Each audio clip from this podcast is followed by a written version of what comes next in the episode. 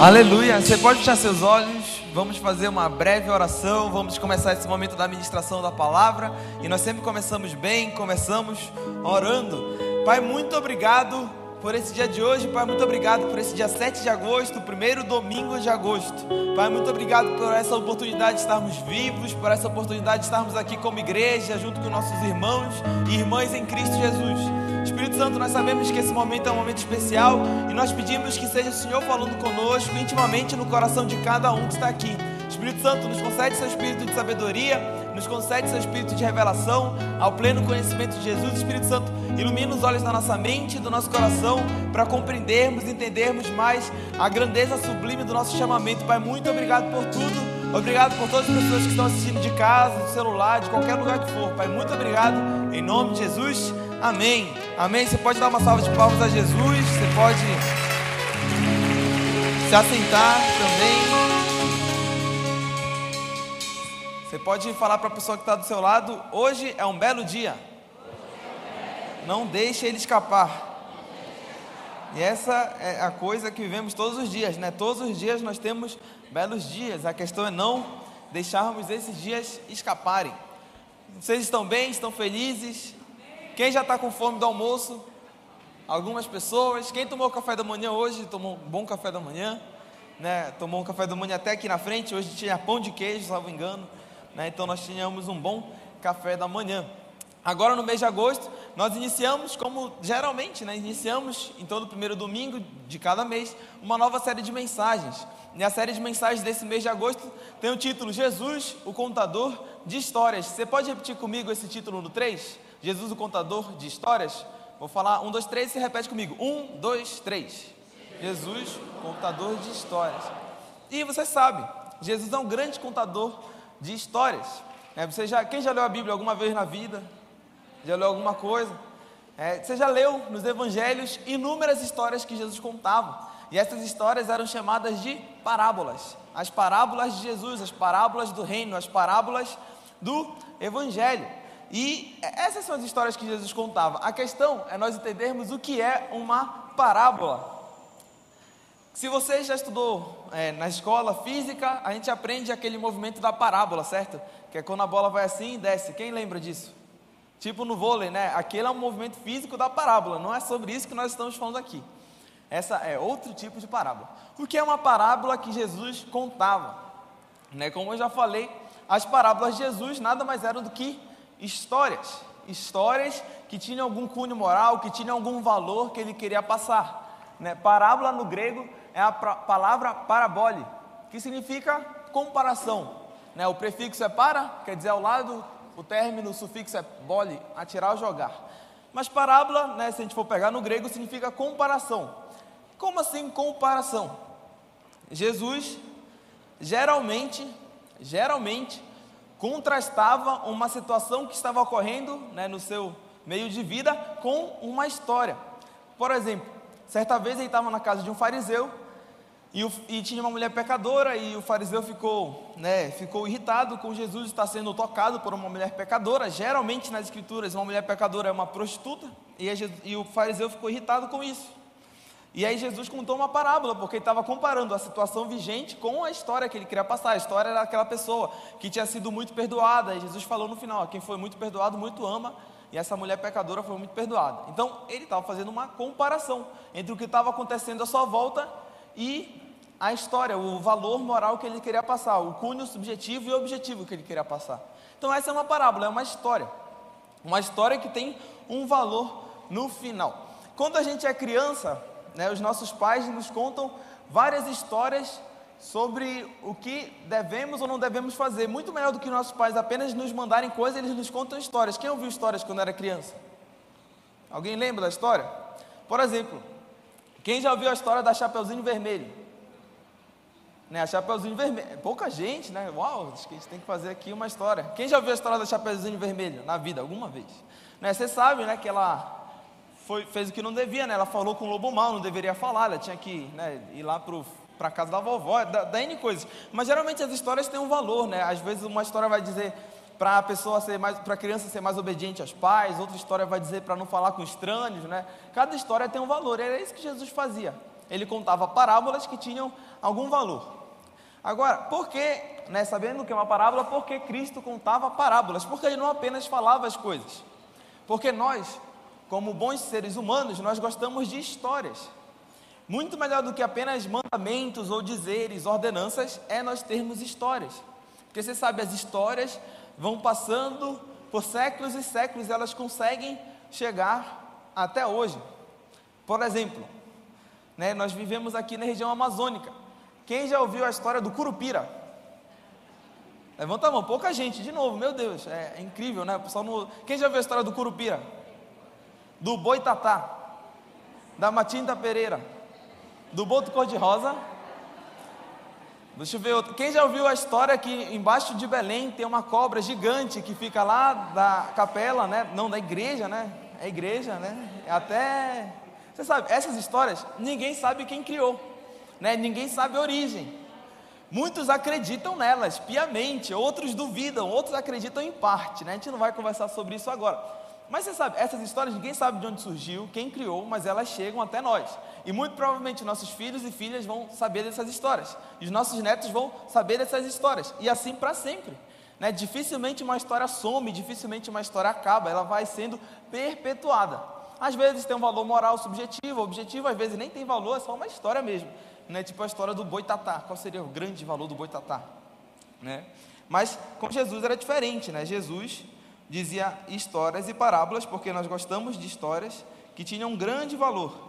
E ele era muito inteligente porque ele sabia que essas histórias iam se perpetuar e iriam chegar até nós.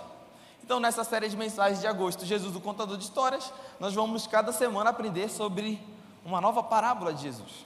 E a primeira parábola que nós vamos estudar, opa, bora. Vai pegar, pegou. Ih, não pegou mais. Não está pegando, será? Tentar de novo. Pegou. Aí. Então a primeira parábola que nós vamos estudar nada mais é do que a parábola dos talentos. Quem já viu essa parábola? Levanta a mão. Ou já leu, né? A parábola dos talentos.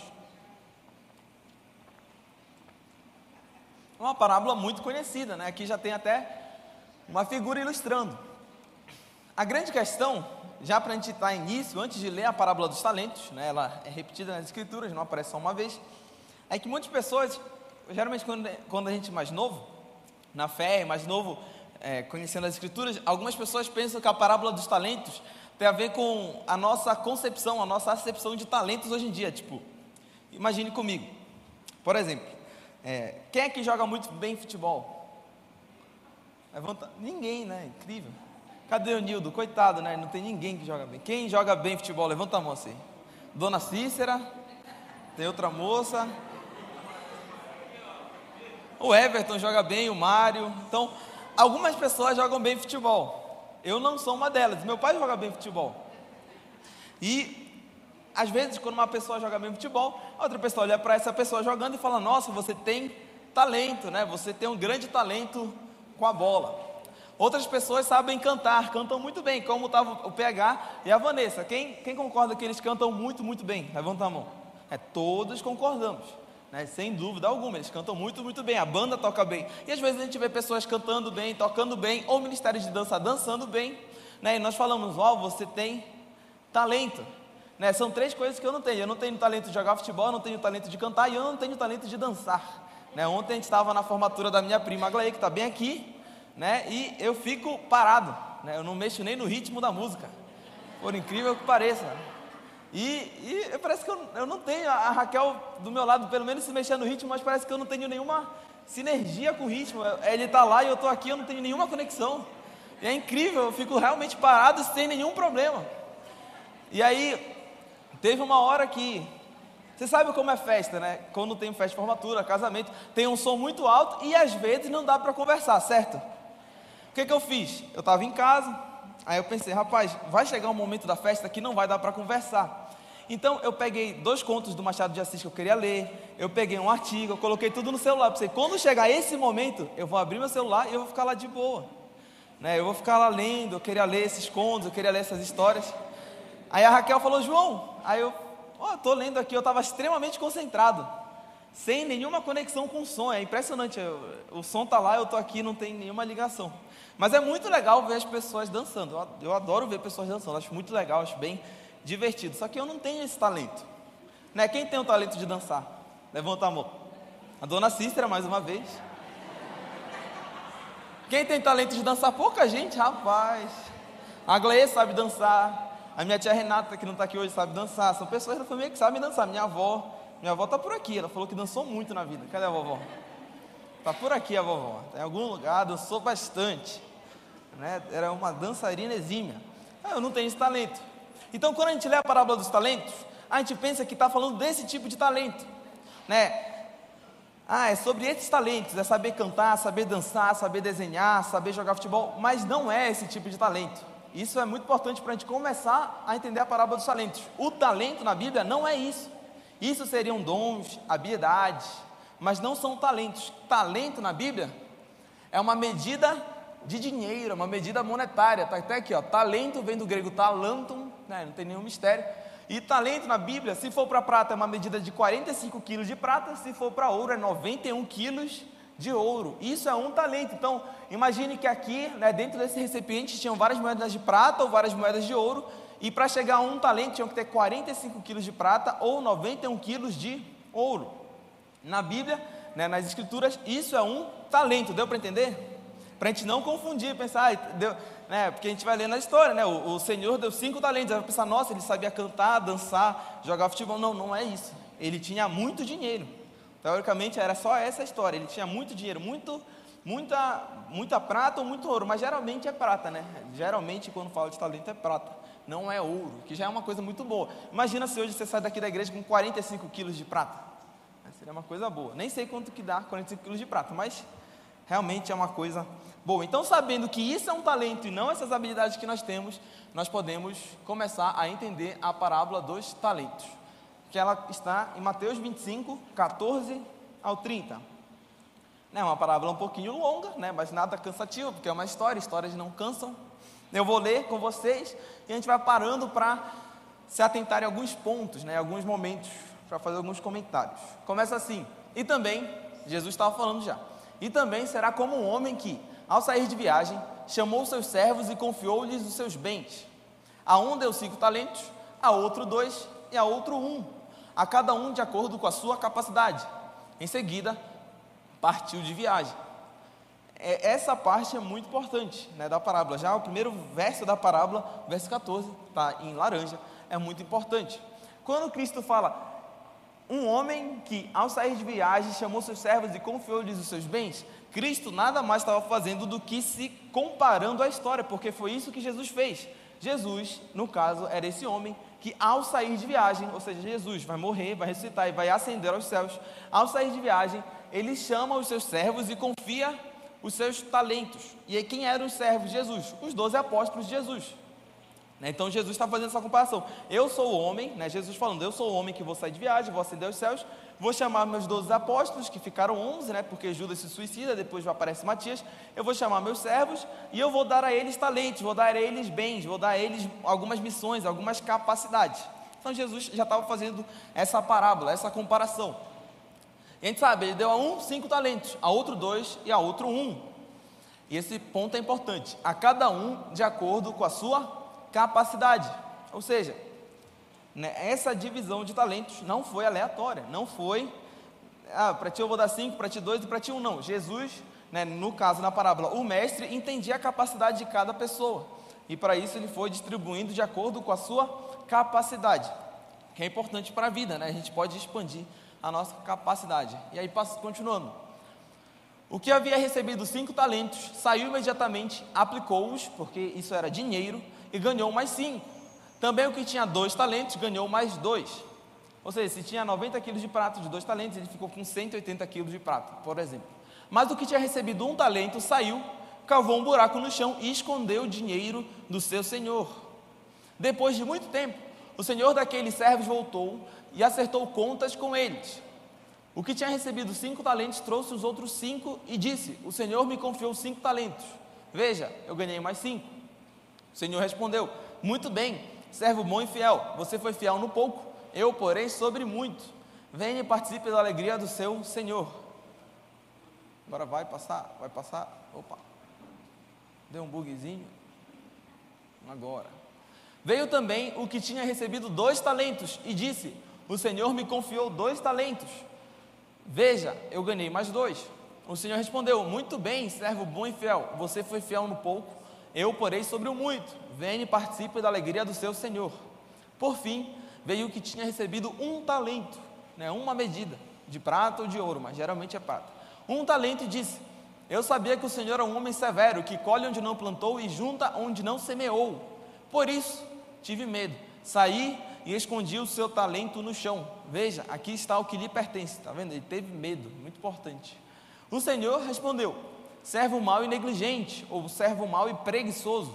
Você sabia que eu colho onde não plantei e junto onde não semeei. Então você devia ter confiado meu dinheiro aos banqueiros, para que quando eu voltasse, eu recebesse de volta com juros.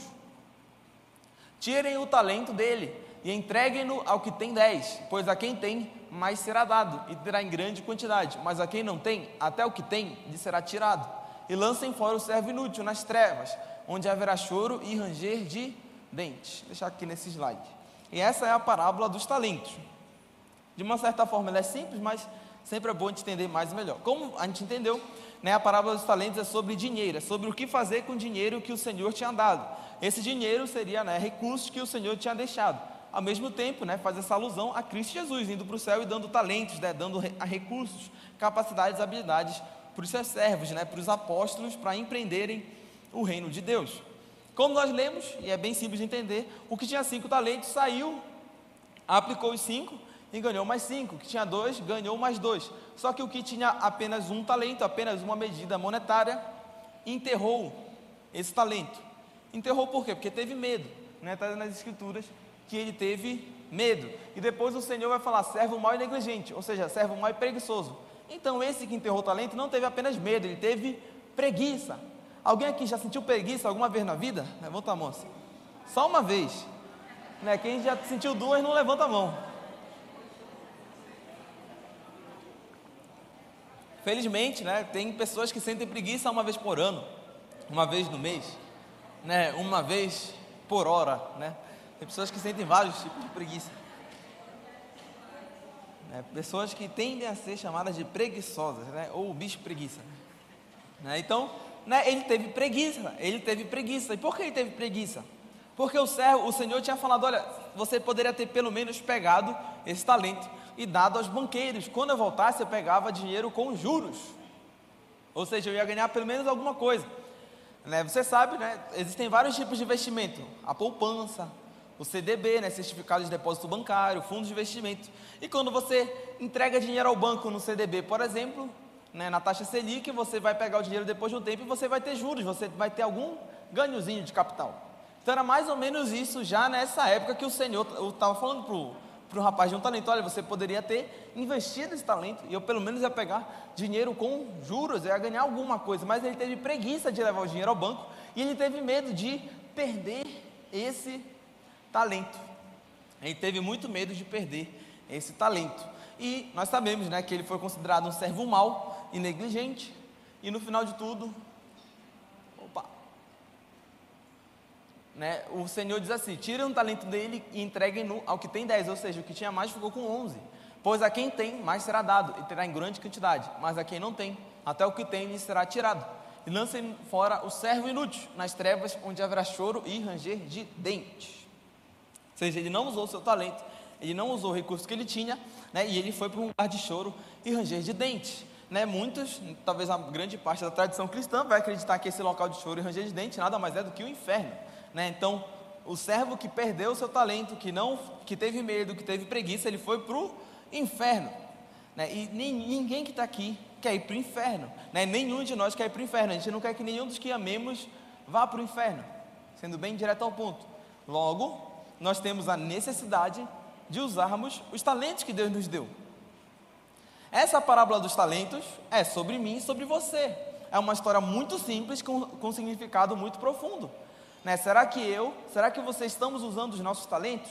isso na nossa vida. Pode ser tanto dinheiro ou pode ser até aquelas exceções que nós estávamos trabalhando. Pode ser um dom que Deus te deu, talvez você tenha um dom de cantar. Será que você está usando o dom de cantar? Né, para empreender o reino de Deus, será que você está usando o dom de escrever, de desenhar, o dom de pregar, o dom de ser um ótimo funcionário na sua empresa, o dom de ser um ótimo empresário? Será que você tem o dom de ser uma ótima dona de casa, um ótimo pai? Você tem vários dons, o dom de ser um ótimo filho, você tem essas capacidades. E será que você está usando isso para empreender o reino de Deus ou não? Né? Será que você está empreendendo isso ou não? Se você estiver empreendendo e fazer isso crescer e fazer a vida das pessoas à sua volta melhorar, servir o próximo, amar o próximo, amar sua família, né, ser, ser um ótimo trabalhador, se você fizer isso, né, a parábola diz que você multiplicando esses talentos, essas habilidades, esses recursos, a parábola diz que você vai ser tido como um servo bom e fiel, que você vai para o céu. É, mas se você na sua vida tiver preguiça e medo, você vai acabar indo para um local de choro e ranger de dentes, que não é agradável. E nós precisamos nos atentar. O que fez com que o que tinha um talento fosse para esse local foi o medo e a preguiça. Foi medo e preguiça, porque o Senhor tinha falado que se pelo menos ele tivesse investido no banco, que é uma coisa que nem dá muito trabalho, é só levar o dinheiro para o banco, ele já não ia ser esse servo preguiçoso. Era uma coisa tão simples. E assim a gente percebe que o que na vida pode nos impedir de cumprirmos a nossa missão, de cumprirmos a nossa vocação, é medo e preguiça. É, quem aqui já sentiu medo uma vez na vida também? Pode levantar a mão, só uma vez. De vez em quando, né, a gente tem medo.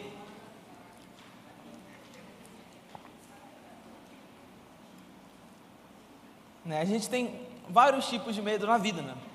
Tem pessoas que têm medo de aranhas, por exemplo. Tem pessoas que têm medo de agulhas. Tem pessoas que têm medo do bicho-papão, né? Quando é criança. Né? Tem pessoas que têm muitos tipos de medo. Tem pessoas que têm medo de sair na rua. Mas se a gente for tentar pensar um pouco sobre essa parábola, a gente percebe que o medo que esse servo tinha era o medo de fracassar, né? era o medo de dar errado na vida, era o medo de tentar e não conseguir. E esse é um medo muito ruim, porque esse medo nos paralisa. Né? Sendo sincero, eu creio que todos nós já sentimos esse medo, medo de não dar certo na vida, medo de tentarmos e não conseguirmos, o medo de termos um propósito, um sonho bem estabelecido, um sonho que nós temos no coração há muito tempo e nós temos medo de tentar e fracassar. Contudo, se a gente deixar esse medo crescer, o medo vai nos paralisar e a gente vai acabar sem fazer nada. Né? A gente vai ser um servo mau e preguiçoso, porque a gente teve medo, ficou paralisado e teve preguiça, não tentou. E é isso que a parábola está dizendo que nós não podemos ter. É esse tipo de medo. Esse tipo de medo, esse medo de fracassar, esse medo que nos faz ficar parados, esse medo que não nos deixa tentar. E isso nós não podemos deixar na nossa vida. Ao mesmo tempo, nós precisamos usar da melhor maneira, jeito e forma possível os nossos talentos, os nossos recursos, as nossas habilidades, os nossos dons, o nosso dinheiro. Né? Nós precisamos usar da melhor maneira, jeito e forma possível. E como nós estamos no contexto de igreja e também não nos alongando muito hoje na administração, né? Na igreja nós temos várias pessoas usando seus talentos, né, suas habilidades. Aqui no culto, por exemplo, né, como já falei, tem gente que toca, tem gente que canta, tem gente que prega. Nós temos os servos, nós temos as pessoas que dançam, as moças da dança, nós temos o Iago, a sua equipe de mídia, nós temos várias pessoas que ajudam né, para que isso aqui seja maior, para que isso cresça. Elas empreendem seus dons, suas habilidades, para que isso aumente. Obviamente, né, empreender nossos talentos não é só no domingo. E aqui eu vou colocar para vocês três exemplos de pessoas que empreenderam muito bem seus talentos, empreenderam muito bem suas habilidades, seus recursos, para você perceber que independentemente do que você tem na sua mão, do que você é capaz de fazer, Deus quer que você faça e faça da melhor forma possível. Amém? Amém? Amém. Ainda não está na hora de dormir, tá? Bem cedo ainda. Amém? Amém? Então bora lá. Alguém aqui já ouviu falar de Bezalel e Aoliabe? Só nome bonito? Quem já ouviu falar, levanta a mão. É, algumas pessoas. Bezalel e Aoliabe são pessoas, né, personagens bíblicos. Eles aparecem no livro de Êxodo. E por incrível que pareça, a primeira pessoa que, que nós lemos nas escrituras, né, dependendo da tradução, mas a primeira pessoa que nós lemos nas escrituras que foi cheia do Espírito Santo foi Bezalel. Foi Bezalel que teoricamente esse daqui, né? Eu creio que esse aqui porque o Oliabe é o, é o assistente, né? O Oliabe deve estar lá atrás, então esse deve ser o Bezalel. Né? Mas Bezalel é a primeira pessoa que foi cheia do Espírito Santo em todas as escrituras. Agora a questão é o seguinte: Bezalel não era um sacerdote, não era sumo sacerdote, Bezalel não era levita, Bezalel não era profeta, ele não era rei, ele não era nada disso. O que que Bezalel era? A primeira pessoa cheia do Espírito Santo. Nós vamos ler aqui, Êxodo 31. Diz assim: Disse também o Senhor a Moisés: Toma nota de que chamei Bezalel, filho de Uri, neto de Ur, da tribo de Judá, e que o enchi do Espírito Santo, com o Espírito Santo, com o Espírito de Deus, dando-lhe sabedoria capacidade e conhecimentos para todos os trabalhos. Vou ler, mas vai ser bem rápido, é só porque é importante ver essa parte. Ele está, pois, altamente dotado como artista, desenhador de todas as peças feitas em ouro, prata e bronze. Está igualmente capacitado para trabalhar como joalheiro e escultor de madeira. Aí ele fala: Também nomeei a Oliabe, filho de, de Aizamac, da tribo de Dan, para que seja seu assistente. Além disso, tenho dado especial sabedoria a todos os que são conhecidos como peritos na construção de tudo o que te indiquei para fazer. Ou seja, a tenda do encontro, a arca do testemunho, o propiciatório sobre ela, todo o mobiliário do tabernáculo. E aqui eu não vou ler para vocês, mas ele vai dar seguimento sobre tudo o que Bezalel e Oliabe iam fazer, né? a mesa com os utensílios, o candelabro de ouro puro, o altar de incenso, os instrumentos da bacia, o vestuário litúrgico, os santos paramentos para o sacerdócio de Arão, N coisas. O óleo da unção, o incenso aromático para o lugar santo, deverão seguir rigorosamente as diretivas que te dei. Então, agora nós vimos, a primeira pessoa que as escrituras falam que foram cheias de Espírito Santo foram Bezalel e a Oliabe. Eles não eram profetas, não eram reis, não eram sacerdotes. Eles eram artistas, eles eram artesão, artesãos. Quem aqui sabe desenhar, sabe pintar, sabe esculpir? Levanta a mão. Quem seria? Eu não sei nada, né, também. Mais um talento que eu não sei. Eu não sei, alguns dizem, né, minha família diz que eu não sei nem escrever direito, né, que se você for ver minha letra, vai ver que ela já é uma obra de arte, né, ela já é uma arte. E eu não sou médico, né, imagina se fosse, né, nem escrever nada. Mas, eu não tenho essa habilidade, mas há quem tenha, glória a Deus para quem tem. Né, na época da escola, né, do ensino médio, né, eu chegava a não copiar o quadro e meus amigos copiavam por mim.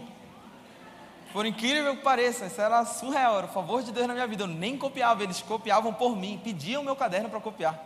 E eu nem pagava, né? Que tem gente que paga, eu nem pagava nada. Eu só vivia a vida e eles copiavam por mim. Mas, glória a Deus, né? Glória a Deus. Mas há quem tem essas habilidades, há quem tem esses talentos, esses recursos. A questão na sua vida é, e na minha vida, só que eu não sou assim, né? A questão na nossa vida é nós empreendermos isso para expandir o reino de Deus. Isso não quer só empreender na igreja, não é só fazer coisas na igreja, mas é dia a dia, no nosso trabalho, nas nossas atividades, nós fazermos isso para a glória de Deus, nós fazemos isso para que de alguma forma as pessoas conheçam o que é bom, o que é belo, o verdadeiro, e assim acabem conhecendo o nosso Criador, acabem conhecendo o nosso Deus. Esse é um talento importante, essa é uma habilidade, um dom de Deus importante. Que às vezes a pessoa pode até pensar que, ah, eu não sei cantar, não sei pregar, então não tenho nenhum talento, não tenho nenhuma habilidade. Não, negativo. É, use o que você tem na sua mão. O Iago, por exemplo, lá em cima na mídia, ele usa câmeras na mão. Né? E é um grande talento, uma grande habilidade que Deus deu para ele. Mais uma vez, Deus não deu para mim. Né? Você percebe, o meu talento é muito pequeno. Mas Deus deu para Iago, Deus deu para o pessoal da mídia, Deus deu para várias pessoas. É um talento, é um dom, é uma habilidade. E agora nós vamos ver rapidinho outra pessoa. Outra pessoa já que não é das escrituras, né? Para a gente não ficar só na Bíblia. Quem aqui já ouviu falar desse senhor chamado C.S. Lewis? Levanta a mão assim. Ele escreveu as Crônicas de Nárnia, então ele é muito conhecido. Ele escreveu os sete livros da Crônicas de Nárnia. Sou fã dele, né? Então ele já teria alguma coisa mais parecida comigo, graças a Deus, né? Alguma coisa. Mas o C.S. Lewis, ele viveu né, de 1898, depois de 100 anos, eu nasci, 1998, você percebe a ligação? Ou não, né?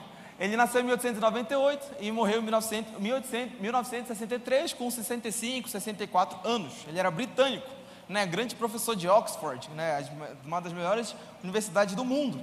O C.S. Lewis era cristão, ele era filósofo, ele era um grande literário, um grande crítico de literatura, ele era filósofo e também chegava a ser um pouco teólogo.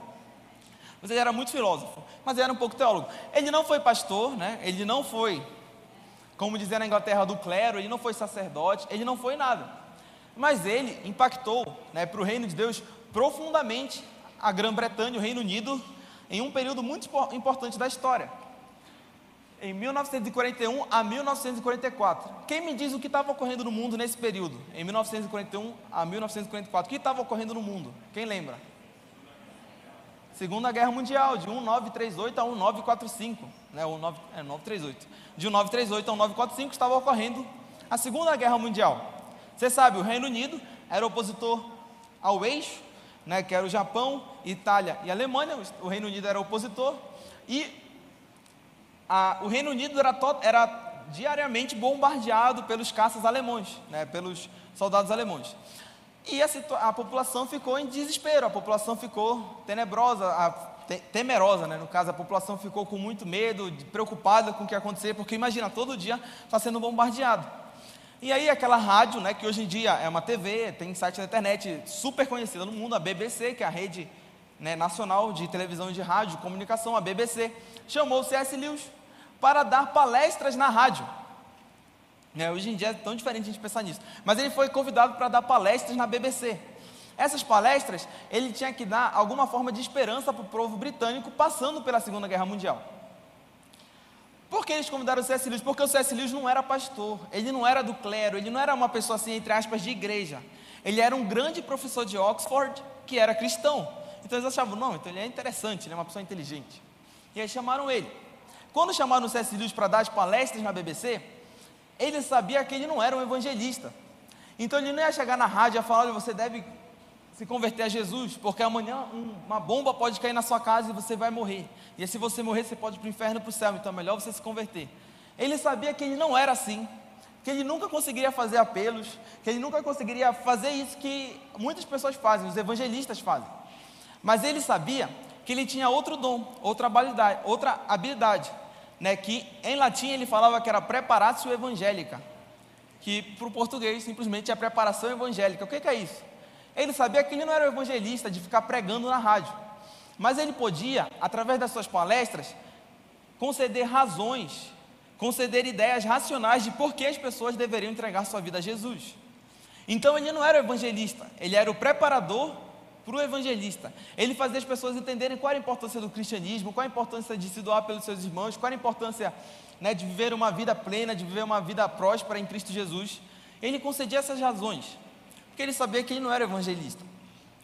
Mas isso era uma preparação evangélica. E a mesma coisa conosco. Talvez o meu dom, o seu dom não seja o dom de evangelista, mas talvez a gente tenha um dom parecido com esse, por exemplo. Ou um dom semelhante, ou outro tipo de dom. Mas isso é para você perceber que nós não precisamos fechar os dons, os talentos, a habilidade que Deus nos deu numa caixinha. Né? Nós precisamos usá-lo da melhor maneira, jeito e forma possível. Depois dessas palestras na BBC, foi criado um livro que é muito conhecido até, até os dias de hoje, chamado Cristianismo Puro e Simples. É um livro supra-sumo assim, do século XX do cristianismo. E o cristianismo puro e simples nada mais é do que as palestras do C.S. Lewis na rádio, palestras para dar, para dar esperança. Então, esse é outro dom, habilidade e talento. Mas, por último, tem pessoas que têm um dom mais evangelístico mesmo. Quem já, quem já ouviu falar desse senhor aqui, o Reinhard Bonk? Levanta a mão. Quem já ouviu falar alguma vez na vida, salvo engano, ele esteve aqui na, no centenário da Assembleia de Deus, certo? Alguém lembra? Ele esteve, não foi? Rapaz, ninguém lembra. Mas, salvo engano, o Reinhard Bonk esteve aqui em Belém, no centenário da Assembleia de Deus, lá no Mangueirão. O Reinhard Bonk não é um artista, o Reinhard Bonk não é um filósofo, talvez nem um teólogo, mas o Reinhard Bonk foi um dos maiores evangelistas da história da humanidade. Né? O Reinhard Bonk ele viveu, só que está bem apagado, de 1940 a 2019. E essa foto aqui, por incrível que pareça, é real. O Reinhard Bonk fazia cruzadas para mais de 3 milhões de pessoas na África. É surreal. 3 milhões de pessoas na África.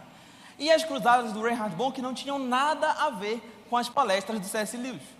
Você percebe a diferença? Não, o Reinhard Bonk estava na África, 3 milhões de pessoas. O C.S. Lewis estava no escritório sentado concedendo uma palestra para a BBC, para os britânicos, tomando chá. Não tinha nada a ver uma coisa com a outra, mas da mesma forma, o Reinhard Bonk usou muito bem o seu dom, o seu talento, a sua habilidade. As, ah, se você for ver, tem no YouTube, né? As palavras do Reinhard Bonk, ao contrário do C.S. Lewis, não são uma preparação evangélica, são puro evangelismo é sobre salvação, é sobre conversão, é sobre, como ele falava, tirar pessoas do inferno e colocar pessoas no céu. É sobre isso. Tinha muitas curas, muitos milagres.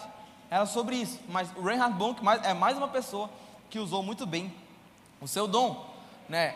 Ele fazia cruzadas com milhões de pessoas. O ministério dele é o Christ for the Nations, né? Ele se aposentou do ministério em 2017 e morreu em 2019. Você pode ficar de pé? Nós estamos literalmente encerrando.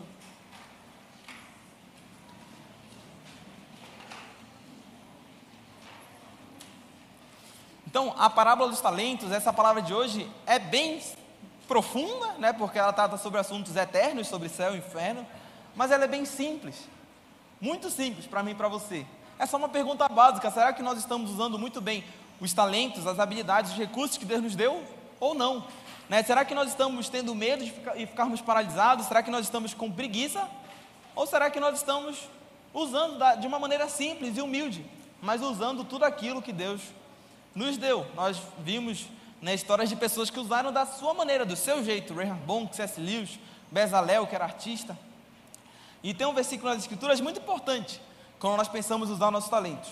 Em Zacarias, capítulo 4, verso 10, diz assim: Pois quem despreza o dia dos pequenos, dos humildes começos, esse alegrar-se-á vendo prumo na mão de Zorobabel. Aqueles sete olhos são os olhos do Senhor que percorrem toda a terra. Em outras traduções vai dizer: Quem despreza o dia dos pequenos começos, é, não, não, não despreze o dia dos pequenos começos. Isso parece até uma frase do Instagram, né? uma frase de coach, né? não despreze o dia dos pequenos começos. Mas é uma frase de Deus, é uma profecia de Deus, não despreze o dia dos humildes começos. Esse alegrar-se-á vindo prumo na mão de Zorobabel. O que estava acontecendo aqui para o profeta Zacarias ter falado isso? Era que o povo de Israel estava construindo um templo, né? o templo depois do templo de Salomão, o segundo templo, eles estavam reconstruindo são os profetas da reconstrução, Zacarias e Ageu.